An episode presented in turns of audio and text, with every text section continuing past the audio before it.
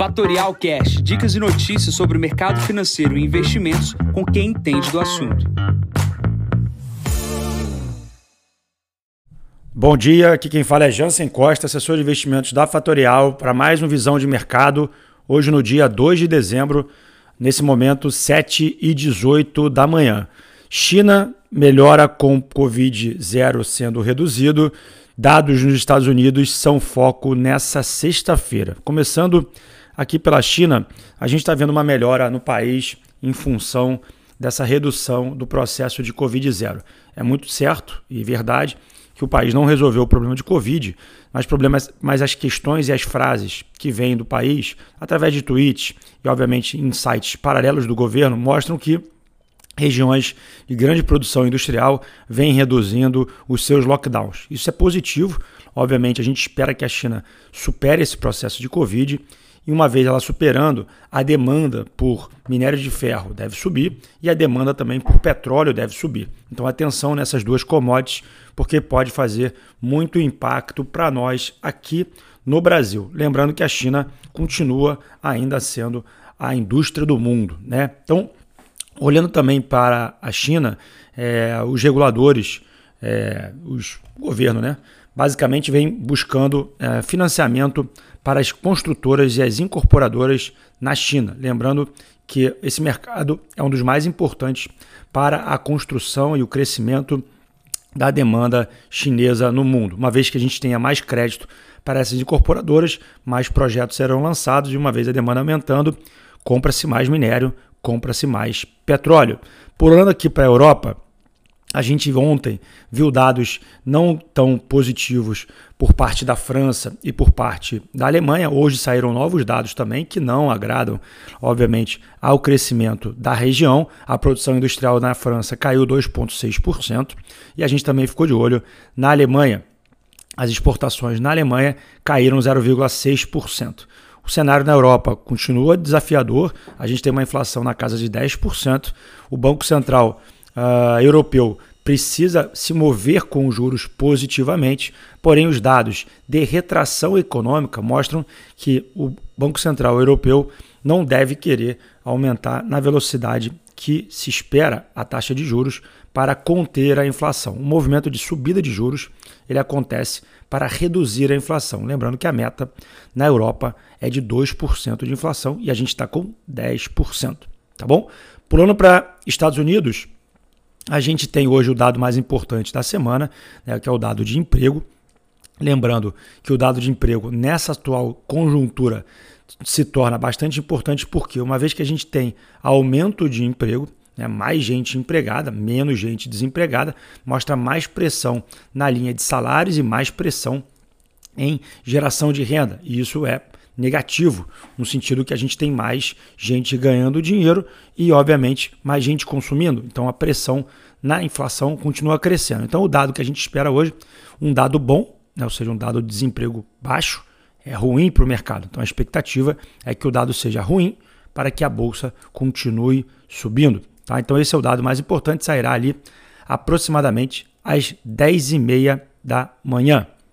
Olhando para o Brasil, a gente tem algumas informações no dia de hoje. O jornal hoje, no valor, recomendo às pessoas que estão me ouvindo que não leem todos os dias ler, dado que tem bastante informação. Começando aqui pelo PIB, ontem foi divulgado o PIB, o PIB do terceiro trimestre positivo, o PIB per capita, ou seja, o PIB para cada dividido pelo número de habitantes aqui no Brasil superou o pré-Covid, né? O Brasil vem superando e superou aqui antes do final do governo uh, Bolsonaro esse PIB per capita, tá? Isso é positivo, obviamente, é, para a retomada da, da, da, economia. O desemprego está em queda e a gente tem controlado a inflação com juros mais altos. Né? Lembrando que a gente tem 13,75 de juros e a inflação está voltando ali para os objetivos do Banco Central. Então, se tudo correr bem, a gente deveria ver um corte de juros já no ano que vem. Porém, as curvas de juros, que são as expectativas do mercado, não fazem esse tipo de aposta, dado o risco fiscal. Que risco fiscal é esse, Jansen? É a PEC da transição, que continua em pauta, continua já sendo protocolada lá no Senado e a discussão começa.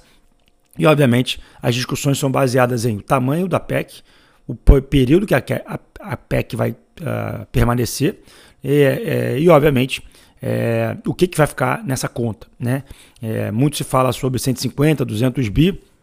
Obviamente, é o sonho do PT é, por quatro anos, mas dificilmente isso vai acontecer e a briga já se encontra mais no valor do que pelo tempo. Né? Já há meio que um consenso é, pelas notícias dos jornais, obviamente a gente lê e acompanha aqui as notícias todos os dias, é, que o processo da PEC deverá acontecer no máximo em dois anos. Tá?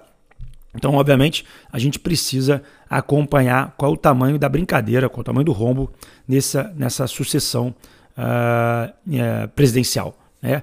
Olhando aqui também de novo para a PEC, tem uma reportagem do Carlos Caval, que hoje é um dos gestores de uma asset aqui no Brasil, ele é ex-secretário uh, do Tesouro, ele coloca claramente a sua posição contrária com relação a essa PEC da transição e todos os problemas que a gente vai ter em função disso. Já assim, por que, que tem problema na PEC e gastando mais dinheiro? Pessoal, a gente tem uma moeda que não é o dólar, e uma vez que a gente gasta mais do que a gente arrecada, a gente tem déficit, os investidores não têm tanto interesse em financiar o país. Uma vez que não tem tanto interesse, a taxa de juros precisa aumentar para que esse interesse aconteça.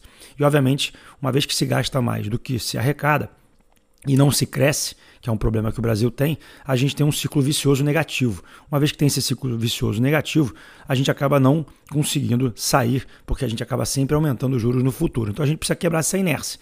Como é que a gente quebra essa inércia? Diminuindo a inflação, reduzindo por assim seja, a, a taxa de juros e estimulando o crescimento. Estimulando o crescimento, e aí há uma divergência entre o governo atual e o governo anterior de como que vai fazer esse estímulo. O governo atual é, entende que é via iniciativa privada e o governo futuro entende que é pelo Estado. Mas o Estado está endividado. Como é que ele vai fazer o aumento dos investimentos? Aí tem a questão que está se discutindo, que é o espaço da PEC. E, obviamente, o Estado tem suas estatais, né? e as estatais serão usadas como motor de crescimento. Então, tem uma reportagem também no jornal de hoje falando sobre a transição da Petrobras anterior, que era uma Petrobras focada em exploração e produção, e a nova Petrobras, que deverá ser um, um veículo, ou seja, um, um, motor de crescimento no país. Quem que ganha com isso? Brasil, é, de maneira indireta. O Rio de Janeiro, porque a Petrobras basicamente tem a sua sede no Rio de Janeiro. E, obviamente, vamos entender quais são os mercados que a Petrobras vai entrar. Eu não estou entrando aqui no, no quesito se eu concordo ou não concordo, mas a que preço é, a, a, empresa vai pagar, a gente não sabe, mas é importante olhar para os números. E, obviamente, os números da Petrobras, pelo preço da ação no mercado hoje, é muito difícil a gente estar fora desse jogo por, por, pelo curto espaço de tempo. Pulando para mais duas notícias, chama atenção aqui que tem que é a capa do valor também, que é ação judicial, ou seja, os aposentados no Brasil ganharam uma grande ação contra o Estado. Então, todas as pessoas que se aposentaram nos últimos 10 anos podem pedir revisão das suas aposentadorias e a previsão é de aumentar mais ainda o rombo no, nos cofres da União. Então, aqueles que têm parentes ou pessoas que se aposentaram nos últimos 10 anos, recomendo ler a reportagem. E, e para fechar, é, falar de uma, uma, uma, categoria de produtos, uma categoria que, na minha uh, visão, vai uh, gerar muito o que dizer para os próximos anos, que são os private equities e os venture capitals. São categorias onde os, os clientes que têm maior poder aquisitivo fazem investimentos, é uma categoria que se destaca de retorno nos Estados Unidos e aqui no Brasil a pulverização ela já é, começa através das plataformas e a XP é pioneira nisso. Por que, que você está dizendo isso, Jansen?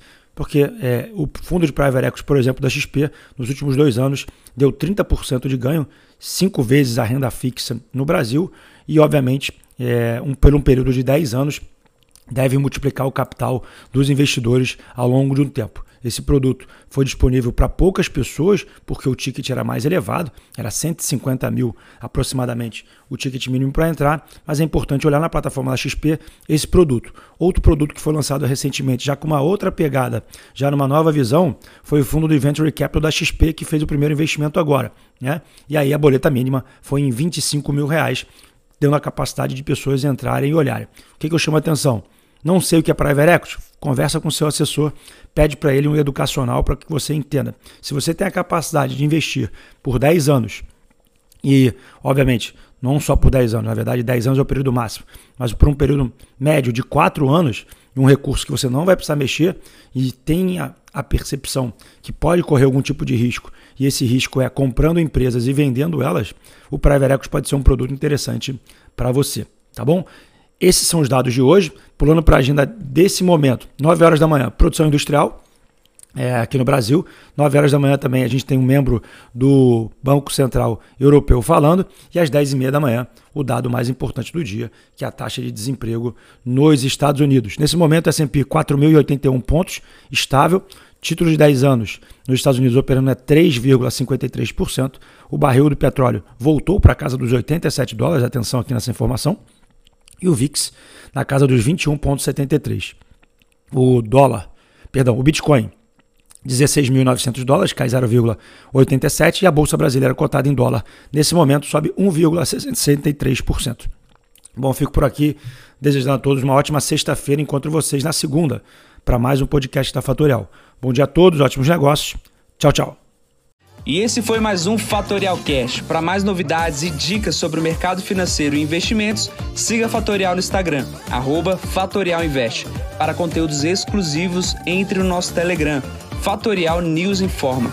Para saber mais sobre a Fatorial, visite o nosso site fatorialinvest.com.br.